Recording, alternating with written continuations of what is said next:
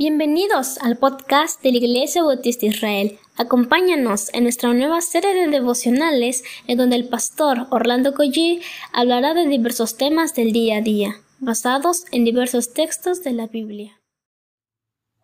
Muy buenos días queridos hermanos. Espero que todos hayan descansado bien en el Señor y vamos a orar antes de comenzar esta, este día. Padre, te bendecimos, te alabamos por tu fidelidad por tu poder, por tu grandeza, Señor. Por favor, habla a nuestras mentes, a nuestra alma, Señor, a nuestro corazón, Padre. En el nombre de Jesús. Amén. Quiero comenzar con 1 Corintios 2, versículo 14, que dice, pero el hombre natural, el hombre natural, no percibe las cosas que son del Espíritu de Dios, porque para él son locura y no las puede entender, porque se han de discernir espiritualmente. Esto es muy importante. hemos estado hablando acerca de la importancia de lo que nosotros pensamos, de la importancia de llevar nuestros pensamientos cautivos a la obediencia de Cristo. Y este versículo creo que tiene cierta conexión con el pensamiento. Dice la escritura que el hombre natural, y esto se refiere a una persona que no es creyente, simplemente no percibe las cosas que son del Espíritu de Dios, porque de manera natural para él son locura y algo que nos dice Pablo, y no solamente el apóstol Pablo, sino los evangelios y el Antiguo Testamento, aseguran que un inconverso no puede entender el evangelio de manera de manera tal que gracias a Dios, gracias a la obra del Espíritu Santo, gracias a la misericordia de Dios, que tal como promete hacer un corazón de piedra, hacerlo de carne. Y es la obra de Dios nuestra salvación. Así que vamos a ver en este día, si Dios nos da vida en este momento, para pensar, meditar en la palabra del Señor, algunos efectos de la caída del hombre.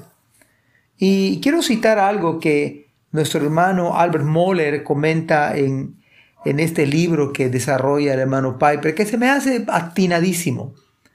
Pero quiero que también traigamos a la memoria algunos pasajes bíblicos que nos van a servir de referencia. ¿Usted se acuerda cuando el Espíritu Santo llevó a Felipe a predicarle la palabra y la primera pregunta fue, ¿entiendes lo que lees? Esa fue la primera pregunta que, que le hizo. Y entonces el eunuco dijo, ¿cómo voy a entender si no hay quien me explique? Parece que tiene que ver con el entendimiento. Pero eso no es por la habilidad de un hombre que puede llegar al conocimiento de Dios. Es la gracia de Dios interviniendo. Es la obra del Espíritu Santo convenciendo a los pecadores, nosotros solamente debemos, somos predicadores del Evangelio. Cada creyente es una atalaya, un heraldo, un mensajero de las buenas noticias. Pero nosotros no podemos convertir a absolutamente nadie. Hay 14 razones que quizás no nos dé tiempo esta mañana a ahondarlas, pero se me hacen de lo más interesantes que tiene que ver precisamente con el hombre natural. Pero por eso necesitamos la oración y necesitamos que Dios intervenga para que ese hombre natural pueda percibir. Por eso oramos diciendo, Señor, toca el corazón de esta persona y tenemos que hacerlo y debemos hacerlo. Y esa es la voluntad de Dios.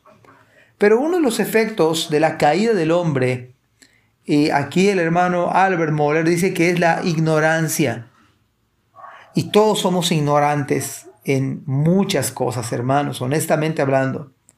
Pero si no hubiera caída, si Adán y Eva no hubieran caído en pecado, no habría, escúchelo bien, no habría tal ignorancia. O sea que en otras palabras, Dios nos hubiera hecho tan sabios, tan inteligentes, de tal manera que no seríamos tan o, o no seríamos ignorantes. Pero ahora, gracias a la gracia, al Evangelio, Santiago nos recuerda, si alguno tiene falta de sabiduría, pídala a Dios, el cual da abundantemente y sin reproche, y se le, y se le va a dar abundantemente. Ahora bien, entonces la primera característica de un hombre natural, y por eso no entiende el Evangelio, por eso no percibe el Evangelio, es por la ignorancia. No sabe lo que se pierde, como aquel banquete que se preparó y con antelación fue llevada la noticia que había un banquete, que todo estaba listo, estaba una buena y exquisita comida, y los hombres negaron ir a tal fiesta y pusieron excusas. Uno dijo, tengo que eh, ver la hacienda que compré, checar las yuntas de los bueyes, me acabo de casar, y ninguna excusa fue, fue válida, al contrario, fue realmente para, para reírse porque todos pudieron ir a la fiesta. Pero ¿qué pasó? ¿Qué pasó en esa, en esa bella ilustración? Simple y sencillamente que ellos ignoraban la exquisitez tal cual es el Evangelio. La gente ignora las riquezas, los tesoros, las maravillas que hay en Cristo Jesús. Y aún los creyentes tenemos que ser humildes y reconocer que en la inmensa mayoría de los casos nosotros somos ignorantes, aún de las mismas escrituras, aún de teología, aún de consejería, aún de temas profundos de la Biblia, somos ignorantes. La segunda característica de la caída es la distracción. ¿Cuántas veces usted y yo no nos distraemos al orar, por ejemplo? ¿Le vienen pensamientos vagos quizás? Al leer la palabra nos distraemos, sufrimos de distracción y este es el efecto de la caída. Cae Adán y vienen consecuencias del pecado.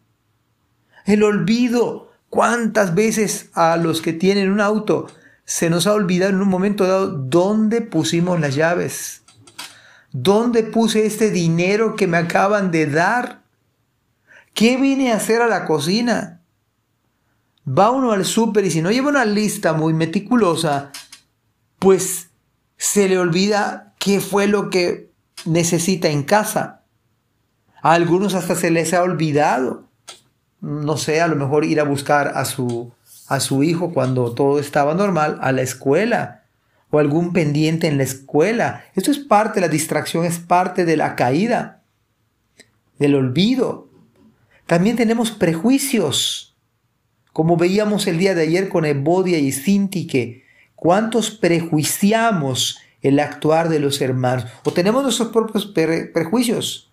Yo siempre he creído así. Es que siempre lo hemos hecho así. Es que así me enseñaron mis abuelos. Es que así me enseñaron mis padres.